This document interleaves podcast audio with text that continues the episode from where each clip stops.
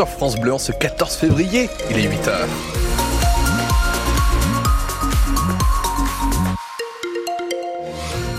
À 8h, des bonnes nouvelles. Tout d'abord sur les routes, pas de difficultés particulières encore une fois à vous signaler.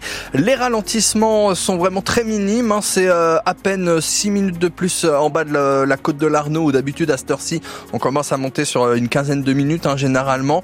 C'est 7 minutes en bas de la voie des Mercureaux. La zone de Devcel légèrement ralentie aussi. Vous perdez 4 petites minutes. On sent quand même qu'il y a un peu moins de monde là en ce mercredi matin sur les routes de la région. Mais ma foi, on reste attentif, on reste vigilant et puis s'il vient se passer quoi que ce soit, eh ben, prévenez tout le monde 03 81 833 111. La météo Philippine Thibaudot. Il va faire gris aujourd'hui avec des températures euh, plutôt douces, 15 degrés dans les maximales à Vesoul, 15 degrés aussi à Besançon et à Lons-le-Saunier, 12 degrés à Pontarlier ou encore 14 à Morteau. Les habitants de Saône dans le Grand Besançon l'attendaient avec impatience. Une gendarmerie. Gérald Darmanin l'a même officialisé euh, ce week-end à Besançon. Cambriolage, braquage, vandalisme, c'est un peu la routine dans cette commune de 3000 habitants. Alors quand ils l'ont appris, Magali Homo, c'était la bonne nouvelle de la journée. Matinée plutôt calme dans le bureau de tabac tenu par Samuel. Bonjour. Et pourtant, il ne faut pas se fier aux apparences. Ah, ici, j'ai été euh, personnellement cambriolé trois fois et braqué une fois, donc oui. Et ma maison personnelle également. Cette gendarmerie, il l'attend donc de pied ferme. Ça fait 23 ans que je suis ici, ça fait 23 ans qu'on attend. Surtout qu'en plus de ramener l'ordre, c'est aussi une bonne nouvelle pour ses affaires. S'il y a 50 personnes de plus sur la commune euh, et s'il y a 20-30 personnes qui construisent, euh, c'est toujours des clients en plus, surtout quand on a un tabac presse. Juste en face, dans l'hôtel-restaurant, le gérant Frédéric Bernadis se réjouit de voir enfin ce projet se concrétiser. On se sentira plus en sécurité. Hein, si on a une gendarmerie à côté de chez nous, c'est quand même bien. Lui aussi a vu son établissement vandalisé. C'est vrai que nous, euh, je crois que c'est plus dangereux d'acheter un paquet de cigarettes, traverser la route que de le fumer. La gendarmerie, c'est bien, mais ça ne fera pas tout pour Philippe Amiot. Cet artisan boulanger s'est fait braquer au lendemain de Noël. C'est bien pour le village d'avoir la gendarmerie à Saône, mais c'est pas ce qui va empêcher la délinquance demain. Alors les gendarmes n'arriveront pas tout de suite dans la commune. Pose de la première pierre attendue d'ici début 2026. Et entre 16 et 18 gendarmes de Taragno vont donc s'installer à dans le secteur de la gare, dans un tout nouveau quartier qui s'appellera la zone de la Girois. Les gendarmes ont eu beaucoup à faire l'an passé, notamment avec les vols de voitures, plus 11% selon GU Argos, un groupe d'assureurs. Sur la première marche de ce podium peu reluisant, on retrouve la Renault Clio 4, puis la Renault Mégane 4 et enfin la Peugeot 3008 2. Le vieux papier rose du permis de conduire va pouvoir rester au fond de la poche. Sa version euh, dématérialisée est généralisée dans toute la France à partir d'aujourd'hui. Ça concerne tous les automobilistes qui en font la demande. Seule condition, disposer de la carte d'identité électronique.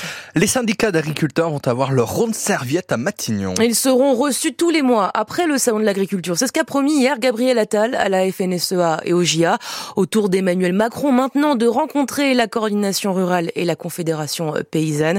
Et d'ores et déjà, ceux de Franche-Comté disent ne pas trop en attendre.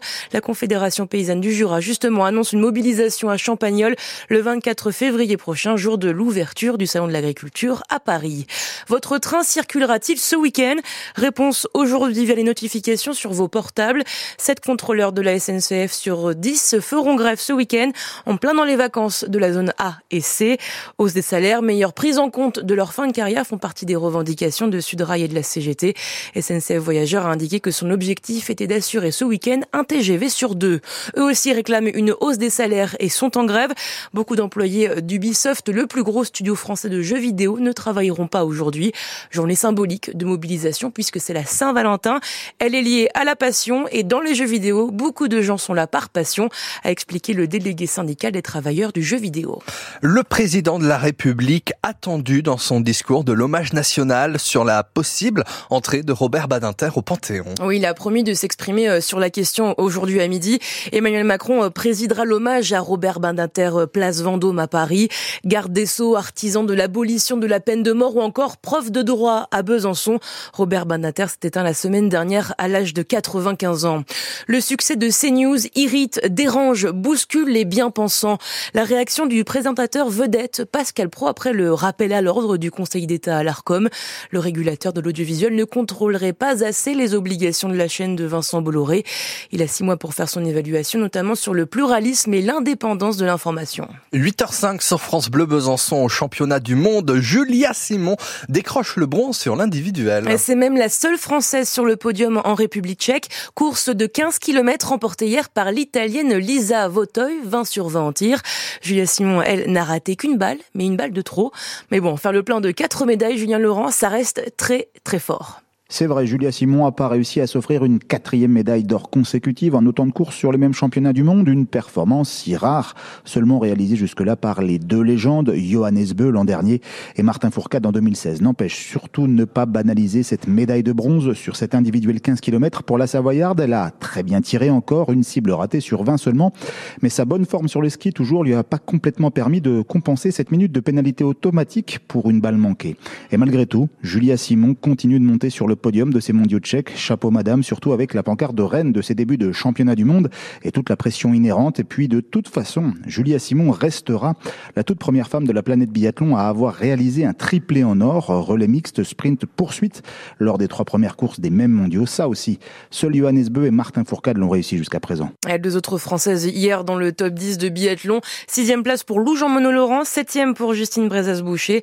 Place aux hommes aujourd'hui à 17h20 pour l'individuel 20 km avec les quatre Français, Quentin Fillon-Maillet, Emilien Jacquelin, Éric Perrault et Fabien Claude. À six mois des JO de Paris, l'équipe de France masculine de waterpolo s'est qualifiée pour les demi-finales des championnats du monde.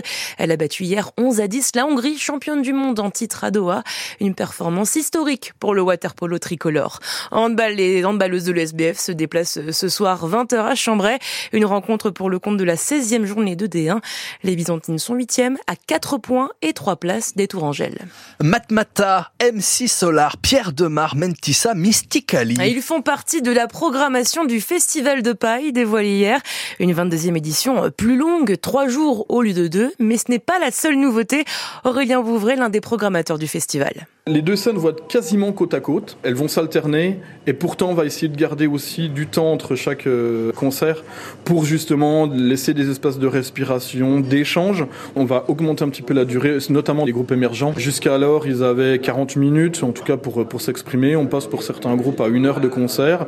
On veut revenir aussi sur un festival à taille humaine, qui soit aussi euh, un festival qui est familial, qui se vit aussi comme une belle fête de village. On a répondu aussi à des demandes des spectateurs notamment d'avoir un petit côté où on peut se poser, où on peut apprécier justement des produits locaux à déguster, parce que c'est aussi ça le festival. Beaucoup de retours du public hein, qui nous ont été faits en disant bah ouais, le festival à la paille, ça va ultra vite, ça va trop vite, on n'a pas le temps de tout voir, on n'a pas le temps de tout faire. Donc il y a aussi pour ça qu'on passe sur trois jours. On a vraiment le temps d'apprécier, mais vraiment pleinement, en tout cas, un week-end à Métabier. Le festival de la paille à Métabier, c'est du 26 au 28 juillet.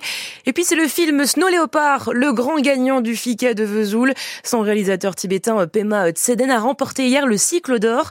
La prochaine édition du Festival international des cinémas d'Asie se tiendra du 11 au 18 février 2025.